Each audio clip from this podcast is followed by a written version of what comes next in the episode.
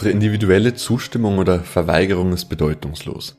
Es sind genug Informationen von anderen Personen vorhanden, um Rückschlüsse auf uns zuzulassen und Vorhersagen für uns zu treffen.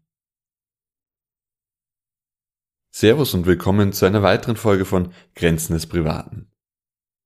Wenn wir an Privatsphäre denken, dann haben wir das Gefühl, dass Privatsphäre etwas Individuelles ist. Das Problem mit der Privatsphäre ist allerdings, dass sie eben nicht individuell gedacht werden kann. Privatsphäre ist immer auch ein gemeinschaftliches Phänomen. Das bedeutet, dass unsere Privatsphäre auch abhängig ist von dem Umgang unserer Mitmenschen mit ihren Daten.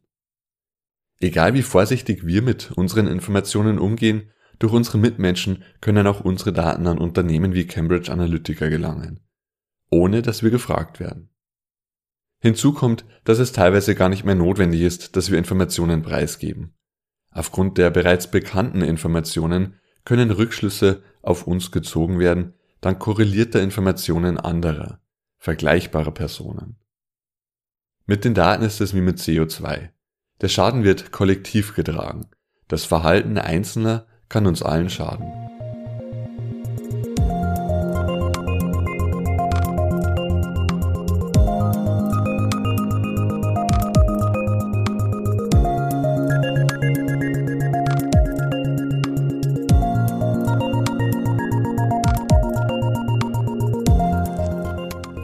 Unser Smartphone als Tresor, in dem wir unsere privaten Informationen vor Fremden schützen wollen, Kundentreueprogramme, bei denen uns geringe Vorteile gewährt werden, wenn wir Daten preisgeben, und die Datenschutzgrundverordnung, etwa das Recht auf Löschen, haben alle etwas gemeinsam. Es wird auf uns als Einzelperson abgestellt. Es entsteht der Eindruck, dass die Entscheidung, wie wir mit uns und unseren Daten umgehen, alleine uns betrifft. Wir können unser Mobiltelefon beispielsweise aber genauso wenig isoliert betrachten wie unser gesamtes Leben. Wir sind ein Teil eines sozialen Gefüges, wir sind Teil einer Gesellschaft, Teil von Gruppen. Das sind wir in der analogen Welt, genauso aber in der digitalen Welt. Auch hier spiegeln sich unsere sozialen Verbindungen wider. Und so ist es auch logisch, dass unser Verhalten am Mobiltelefon im Internet auch andere betrifft und nicht nur uns. Denken wir etwa an die Kontakte, die wir in unserem Handy abgespeichert haben. Wenn wir jemanden diese Kontakte zeigen, dann geben wir damit nicht nur Informationen über uns bekannt, sondern auch über alle Personen, die wir darin gespeichert haben. Je nachdem, wie ausführlich wir die Einträge ausgestaltet haben, könnten Dritte so auch das Geburtsdatum, den Wohnort, den Arbeitsort von unseren Freunden und Bekannten erfahren. Auch Cambridge Analytica ist ein Beispiel, an dem wir sehen, wie unsere Entscheidungen Auswirkungen auf unsere Mitmenschen haben. Ein paar hunderttausend Facebook-Nutzer hatten einen Persönlichkeitstest auf Facebook durchgeführt. Damit hatten sie der Verarbeitung ihrer Daten zugestimmt. Cambridge Analytica konnte sich ihre Daten bedienen. Allerdings wurden damit nicht nur Daten der Nutzer gesammelt, sondern auch Daten all ihrer Facebook-Kontakte. Daten von zig Millionen Menschen. Mit dabei auch die Likes dieser Personen, also so gesehen ihre Interessen und ihr soziales Gefüge. Keiner dieser Menschen musste den Persönlichkeitstest gemacht haben bzw. zugestimmt haben. Die Daten wurden einfach genommen. Der Journalist und Autor Adrian Lobe spricht in seinem Buch Speichern und Strafen in einem ähnlichen Kontext von der informationellen Sippenhaft. Er spricht konkret davon, dass Verwandte einen DNA-Test machen. Eine Vielzahl von Anbietern verkauft DNA-Tests, beispielsweise um entfernte Verwandte zu finden oder seine Wurzeln zurückverfolgen zu können. Wer von so einem DNA-Test Gebrauch macht, gibt damit auch seine ganze DNA preis. Und damit auch die seiner nahen und entferntesten Verwandten. Das kann einerseits dazu führen, dass plötzlich die Polizei vor der Türe steht und einen Unschuldigen des Mordes verdächtigt. Seine DNA sei ähnlich wie die an einem Tatort. Denn auch die Polizeibehörden können etwa in den USA Zugriff auf die DNA-Datenbanken erhalten. Andererseits kann das aber auch dazu führen, dass Gesundheitsdaten bekannt werden. Wenn etwa ein Verwandter bestimmte Marker in seiner DNA hat, die auf eine Erbkrankheit hindeuten, kann es gut sein, dass auch wir diese Merkmale im Blut haben. Für Versicherungen wäre das ein interessantes Wissen. Wir sehen hier ganz deutlich, wie die Entscheidungen von einigen die Privatsphäre von einer Vielzahl an Menschen betreffen.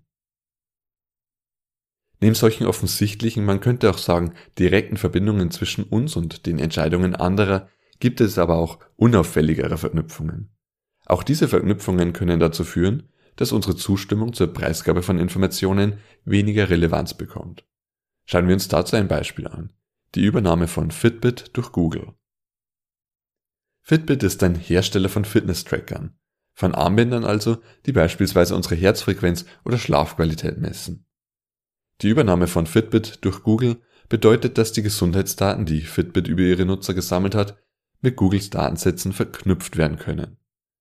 Sagen wir, dass nur eine kleine Teilmenge von Nutzern zustimmt, dass ihre Fitbit-Gesundheitsdaten mit anderen Daten verknüpft werden dürfen.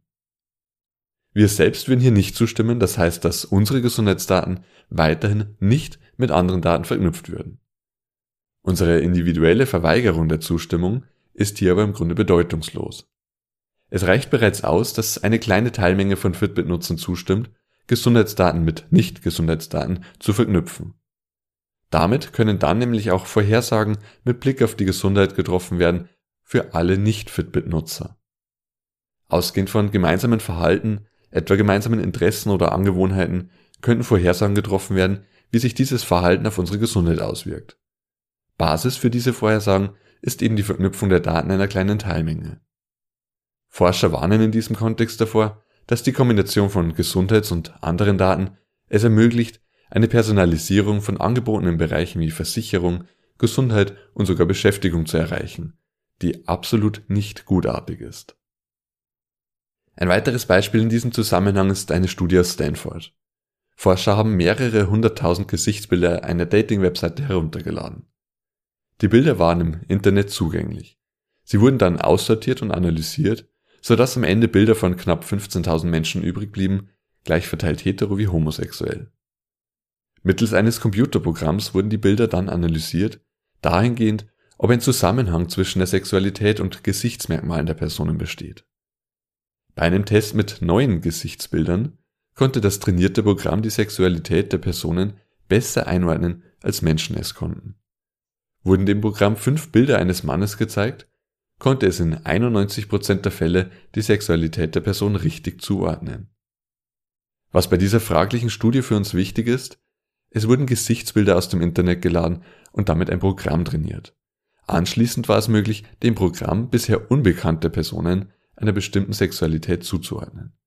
Personen, die selbst weder ihr Gesicht noch ihre Sexualität öffentlich preisgegeben haben, können somit eingeordnet werden. Wir erkennen hier deutlich, dass unser Handeln auch für andere Menschen Auswirkungen haben kann. Gleich wie mit den Gesichtsbildern können auch unsere Interessen oder Vorlieben erkannt werden und gemeinsam mit den Daten anderer Personen, die selbst noch viel mehr Daten preisgegeben haben, gepaart bzw. korreliert werden, wie etwa mit den bereits angesprochenen Gesundheitsdaten. Wir denken zwar gern, dass wir ein Individuum sind, einzigartig, allerdings ist das nicht wirklich so zutreffend. Es gibt eine Vielzahl von Menschen mit ähnlichen Interessen, Gewohnheiten, Verhaltensweisen. Es reicht aus, wenn nur ein Teil dieser Gruppe ihre Gewohnheiten preisgibt, um weitreichende Erkenntnisse über uns alle erlangen zu können. Im Ergebnis ist es also gar nicht so bedeutend, ob wir selber unsere Informationen preisgeben, solange nur genügend Personen mit uns verknüpft werden können, die ihre Informationen preisgegeben haben. In einem Artikel der Organisation Luminate können wir lesen, dass das Gefüge mit CO2 verglichen werden kann.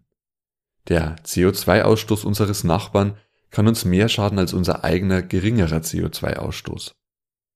Gleiches gilt für unsere Daten. Die Daten, die andere Menschen einfach preisgeben, können für uns schädlich sein, auch dann, wenn wir selbst versuchen, kaum Daten preiszugeben. Aus diesem Grund ist auch der Cookie-Ersatz Federated Learning of Cohorts, auch FLOC, von Google nichts wirklich Erfreuliches. Wie Google selbst schreibt, steht dahinter die Idee, dass Gruppen mit gemeinsamen Interessen individuelle Kennungen, sprich Cookies, ersetzen könnten. Wir als Individuum werden, wie Google sagt, in der Menge versteckt. Das macht aber überhaupt keinen Unterschied. Personen werden in Gruppen zugeordnet, ihnen wird Werbung gezeigt, die sie vielleicht interessieren könnte, weil andere Leute innerhalb der Gruppe ein Interesse dafür gezeigt haben. Neben den Interessen und Eigenschaften, die Google über uns bekannt sind, werden weitere Interessen vorhergesagt, die wir haben können, eben weil andere Personen aus der Gruppe diese Interessen haben. Sagen wir, dass niemand weiß, ob wir Raucher oder Nichtraucher sind. Gehen wir fiktiv davon aus, dass Leute, die spät abends Serie schauen, ein Interesse für Whisky haben und Jazz hören, oft auch Raucher sind. Wenn wir aufgrund unserer bekannten Informationen in der Gruppe landen, dann braucht Google auch gar nicht mehr wissen, ob wir als Individuum Raucher sind.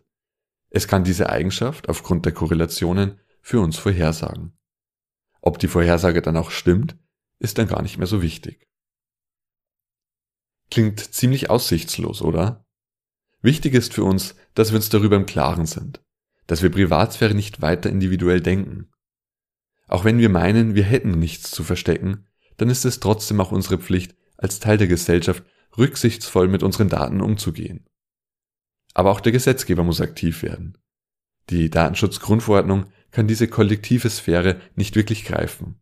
Neue gesetzliche Anpassungen wären daher wünschenswert.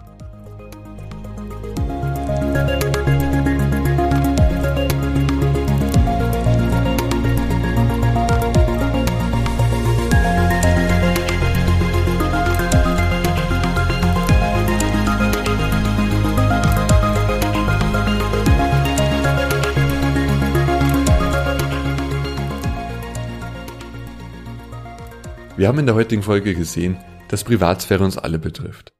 Wenn wir uns nicht um unsere Daten kümmern und sie einfach mit Unternehmen teilen, dann schaden wir damit nicht nur uns selbst, sondern auch unseren Mitmenschen. Als Teil eines sozialen Gefüges geben wir nicht nur Informationen über uns bekannt, sondern auch über unsere Familie, unsere Freunde und Bekannte. Einerseits können Dritte über uns an Informationen über andere gelangen, denken wir an die im Handy abgespeicherten Kontakte. Gewähren wir Dritten Zugriff zu solchen Informationen, dann hat das natürlich auch Folgen für unsere Kontakte. Aber auch fremde Menschen können durch unsere Entscheidungen beeinflusst werden.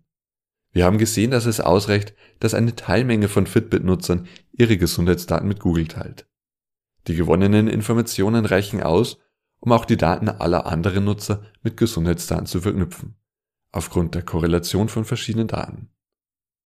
Nur weil es uns nichts ausmacht, dass Google unsere Gesundheitsdaten mit anderen Daten kombiniert, könnten anderen aufgrund der Verknüpfung der Daten plötzlich Nachteile entstehen.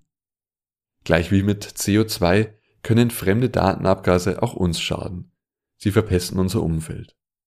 Die Frage ist, wie wir mit dieser Situation umgehen.